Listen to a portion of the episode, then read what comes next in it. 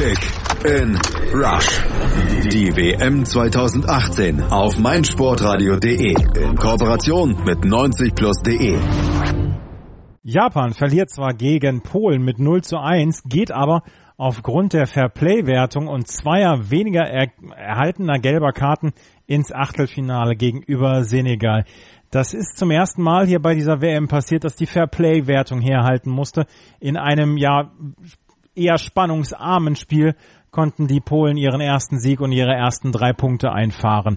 Herzlich willkommen zu einer neuen Zusammenfassung hier eines der Spiele der Vorrunde bei der WM 2018 bei unserem WM-Podcast Kick and Rush. Mein Name ist Andreas Thies und wie immer spreche ich jetzt über dieses Spiel mit einem Kollegen von unserem Kooperationspartner 90 Plus. Dieses Mal ist es Julius Eid. Hallo Julius. Hallo. Die Highlights. Die Japaner mussten noch etwas tun, um weiterzukommen hier in der Gruppe. Auf dem anderen Platz standen sich Kolumbien und Senegal gegenüber und je nachdem, wie das andere Ergebnis war, ähm, mussten die Japaner aufpassen, dass sie nicht verlieren bzw. nicht zu hoch verlieren. Und trotzdem hatte der Trainer sechsmal gewechselt. Sechs neue Spieler kamen. Ähm, die Japaner, um, für die es um mehr ging, rotierten also mehr als die Polen. Die Japaner äh, begannen sehr nervös. Es gab viele Ballverluste. Das Spiel war nicht wirklich gut, aber auch die Polen konnten nicht so richtig viel dazu beitragen zum Spiel. Äh, Sakai in der 16. Minute hatte äh, eine der größten Chancen, in der 12. Minute Shinji Okazaki. Das waren aber auch die ähm, größten Chancen, die die Japaner erstmal hatten. Danach gab es äh, eine Großchance von Grosicki, der nach Flanke von rechts freistehend zum Kopfball kam. Doch Kawashima, der japanische Torwart, äh, kratzte mit einer Riesenparade den Ball von der Linie. In der 47. Minute, dann in der zweiten Halbzeit, musste Okazaki verletzt raus. Osako kam dann ins Spiel. In der 59. Minute kamen die Polen dann aus dem heiteren Himmel zum 1 zu 0. Nach Freistoß von Kursawa kam Bednarek freistehend zum Volleyschuss und netzte dann unhaltbar für Kawashima ein. 1 zu 0 stand es und da auf dem anderen Platz es noch 0 zu 0 stand, waren die Japaner ausgeschieden. Doch Kolumbien traf zum 1 zu 0 und auf einmal waren die Japaner wegen zweier weniger gelber Karten in dieser Vorrunde gegenüber Senegal im Vorteil. In den letzten zehn Minuten wiederholte sich etwas Gijon 82, als damals Deutschland gegen Österreich 80 Minuten sich den Ball hin und her schoben. Die Japaner und die Polen taten das in den letzten zehn Minuten und vertrauten darauf, dass Senegal kein Tor mehr schoss. Das ist dann auch nicht mehr passiert und ähm, die Japaner sind damit aufgrund der Verplay-Wertung im Achtelfinale. Die Analyse. Ja, Julius, die, ähm, dass die Polen rotieren, nachdem sie nicht mehr äh, sich fürs Achtelfinale qualifizieren konnten, das war klar. Vor fünf Positionen hatten sie sich, ähm, hatten sie eine neue, hatten sie neue Leute im Spiel, aber dass die Japaner sechs neue Spieler in die Stammelf bringen würden, das hat mich so ein bisschen überrascht. Wie ging's dir? Ja, mir ging das ähnlich. Man muss schon sagen, dass das überraschend ist in der Vehemenz, vor allen Dingen, weil Japan ja vorher durchaus erfolgreich gespielt hat. Gerade der Sieg äh, gegen Kolumbien hat mir gut gefallen teilweise, gerade auch mit hohem aggressivem Anlaufen, wo eben größtenteils Spieler in der Offensive beteiligt waren, die heute eigentlich durchweg ausgewechselt wurden. Da ist der Trainer auf jeden Fall einen mutigen Schritt gegangen, der jetzt vielleicht auch zu einer Niederlage beigetragen hat, die ja ohne äh, im Endeffekt ohne wirklich große Probleme dann für die Japaner ist, weil sie doch noch weitergekommen sind. Wäre das noch anders ausgegangen, hätte man sich da auch einiges anhören müssen. Das war auf jeden Fall ein großes Risiko, was sich auch nicht ausgezahlt hat im Spielverlauf. Japan hat äh, die Offensive meiner Meinung nach mit diesen Wechseln nicht verbessert, sondern zu den letzten Spielen eher verschlechtert. Was da genau ausschlaggebend war, kann man nicht genau sagen, ob es vielleicht schon eine Vorbereitung war auf ein mögliches Achtelfinale, wo Japan natürlich eine ganz gute Ausgangssituation hatte, mal anderen Spielern das Vertrauen zu geben, den Konkurrenzdruck in der Mannschaft zu erhöhen, das kann ich nicht sagen. Es ist nochmal gut gegangen. Da wird sich der Trainer heute Abend im Bett auch nochmal für beglückwünschen. Ja, da wird er wahrscheinlich noch in seine Nachtgebete ein wenig die Kolumbianer mit reinnehmen. Ähm, die Japaner ähm, haben sie vielleicht auch wegen des Wetters äh, so durchgetauscht, weil in Wolgograd waren 36 Grad in der Sonne und es müssen, müssen unglaublich schwierige Bedingungen gewesen sein. Absolut, man hat es vor dem Spiel schon gehört, dass es da wirklich um die 35, 36 Grad haben soll und man hat es dem Spiel komplett äh, angemerkt. Das Tempo des Spiels war nicht einmal auf dem Niveau, wo andere Partien schon stattgefunden haben bei dieser WM, wo auch Partien der Japaner, ich kann da immer gerade den Sieg gegen Kolumbien rausstellen, äh, schon stattgefunden haben. Man hat es beiden Mannschaften angemerkt. Erstaunlicherweise gab es auch nicht diese offiziellen Trinkpausen, die eigentlich von jedem erwartet waren. Man hat gemerkt, dass spätestens nach 30 Minuten alle Beteiligten immer wieder Möglichkeiten gesucht haben, an der Seitenlinie kurz etwas Wasser zu sich zu nehmen. Ähm, das waren schwierige Verhältnisse, die sich auf das Spiel ausgewirkt haben. In den ersten Minuten fingen die Japaner nervös an. Ähm, für sie ging es um mehr als für die für die Polen, aber ähm, sie haben keine großen Torchancen zugelassen. In der zwölften Minute ging es dann so ein bisschen los mit diesem Spiel. Da hatten die Japaner dann auch mehr vom Spiel, oder? Kann man das sagen? Das kann man sagen. Polen war ein bisschen mehr in Ballbesitz, hat äh, zumindest augenscheinlich, hat ein bisschen mehr vom Spiel innerhalb ihrer eigenen Hälfte. Japan ist nicht so hoch angelaufen wie zum Beispiel gegen Kolumbien, hat ihn im ersten Drittel Platz gelassen. Das heißt, Polen konnte zumindest zwischen den Verteidigern die Bälle wandern lassen, ohne besonders in Gefahr zu kommen. Das Spiel hat sich generell dann viel im zweiten Drittel rund um den Mittelkreis abgespielt. Da wurde es eng. Polen mit dem 3-4-3 und auch Japan mit den ersten angreifenden Spielern um den Mittelkreis postiert hatten dann wirklich ein Großteil der Spieler des Feldes eigentlich über 90 Minuten auf dieser Höhe ungefähr postiert. Da war es immer eng, da ging wenig. Äh, Japan konnte aber einfach gefährlicher umschalten und Polen wirkte die komplette erste Halbzeit eben auch in diesen Anfangsphasen komplett ideenlos, konnte gar nichts mit Ballbesitz anfangen. Deshalb kam Japan einfach positiver weg in der Gesamtbetrachtung, hatte ein paar mehr Aktionen. Die zwölfte Minute, die du angesprochen hast, das war dann wieder eine auch typische Situation für die Polen, von denen ich auch schon das erste Gruppenspiel analysieren durfte. Ein absolut desaströser Fehlpass, diesmal von Bednarek der dann zu einer guten Chance geführt hat, die Japan allerdings nicht direkt ausnutzen konnte, weil Muto mit dem Fehlpass nicht direkt zum Abschluss kam. Ähm, das hat erstens gezeigt, was ein großes Problem der Polen ist bei dieser WM oder gewesen ist, denn es ist ja jetzt vorbei, nämlich eine absolute Unsicherheit, die sich durch alle Mannschaftsteile zieht, gepaart mit völliger Ideenlosigkeit. Polen kann man schon als eine der deprimierendsten äh, Mannschaften dieses Turniers beschreiben, wenn man vielleicht betrachtet, was da für Potenzial eventuell zumindest namentlich auf dem Platz ist und was dann abgeliefert wird. Und Japan hat eben wie auch schon in den anderen Spielen versucht, Tempo reinzubekommen, hat es ein, zwei Mal geschafft und das waren die schönsten Situationen der Halbzeit, bis dann eben Grosicki nochmal zum Kopfball kam und Kawashima da wirklich fantastisch gehalten hat. Das wäre aber so wie es auch beim Tor dann in der zweiten Halbzeit war, eigentlich eine unverdiente Führung für die Polen gewesen.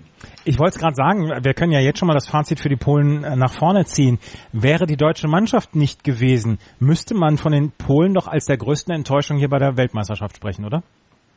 Das müsste man definitiv und ich denke, das sollte die Betrachtung auch nicht schmälern, dass noch eine Mannschaft so enttäuschend war. Ja. Äh, gerade in der Bewertung im eigenen Verband muss man da sich wirklich extrem kritisch hinterfragen. Jeder Spieler sollte sich hinterfragen. Ein Lewandowski, der in letzter Zeit zumindest, wenn man es äh, blasphemisch sagen möchte, mal wieder nicht abgeliefert hat auf hohem Niveau, aber auch einfach nicht ins Spiel eingebunden war, dass vielleicht auch ein Trainerproblem ist, wenn man ein System nicht findet, wo der Zielspieler überhaupt äh, eingebaut werden kann.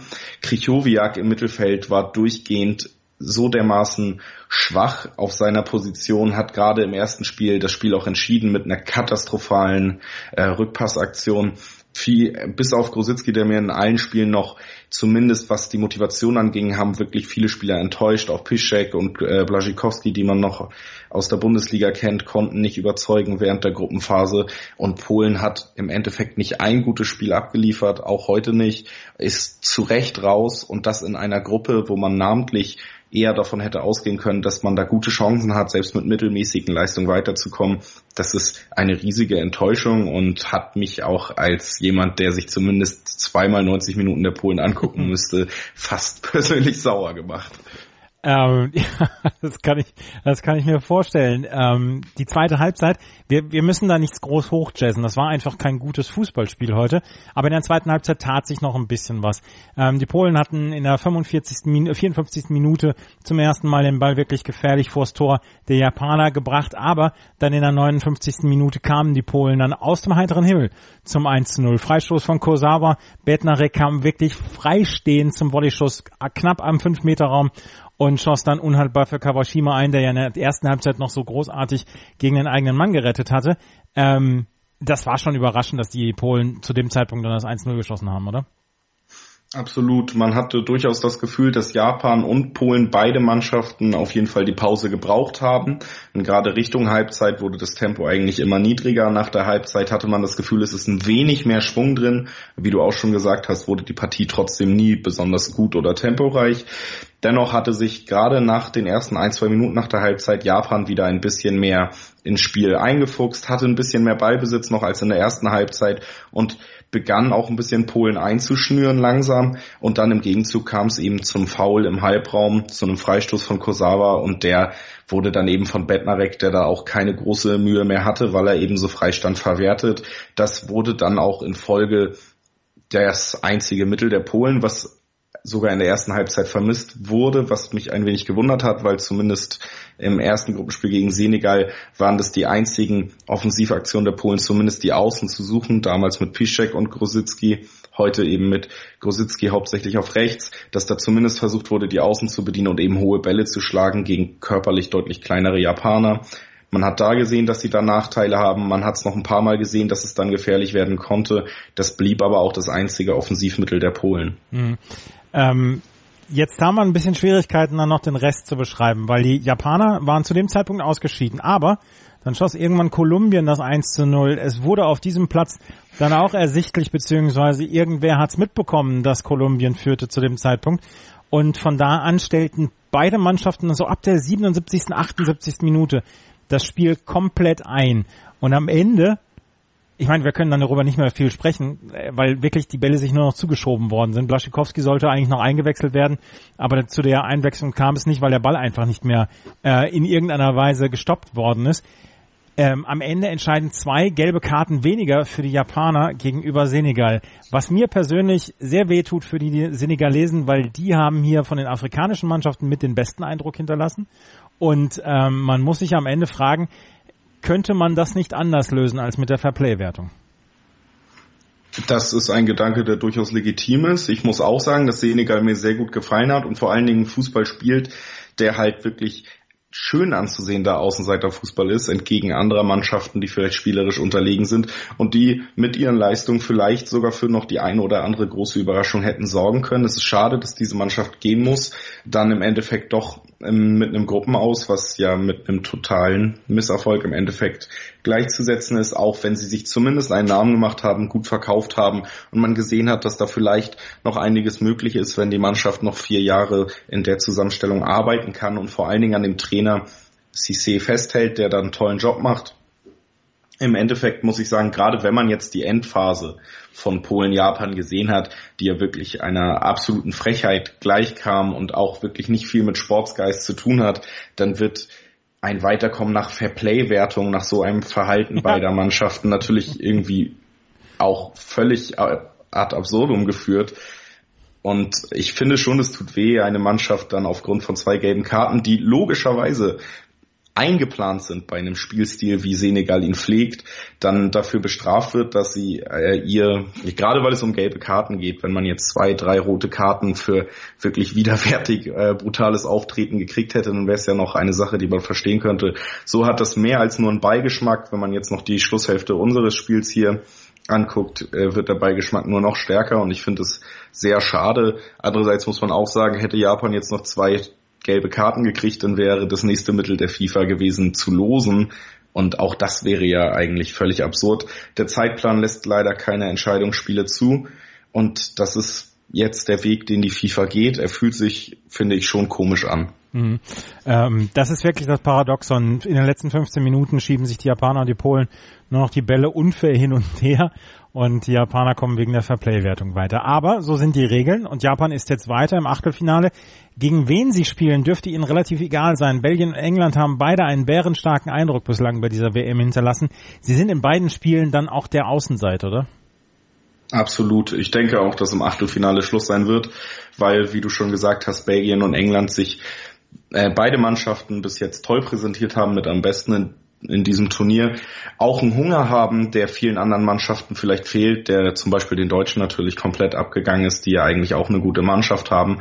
Und die beide auch noch junge Spieler haben, die beide eine Generation haben, die noch etwas zu beweisen haben. Und ich denke, dass Japan da nicht standhalten kann, da nicht standhalten wird. Und deswegen werden wir uns von den Japanern dann im Achtelfinale verabschieden. Für sie ist es dennoch schon in dieser Gruppenkonstellation und dann auch ein Ausscheiden gegen einen solchen Gegner ist trotzdem noch ein Erfolg und ich denke, dass das am Endeffekt für Japan eine positive WM-Erfahrung sein wird. Mhm.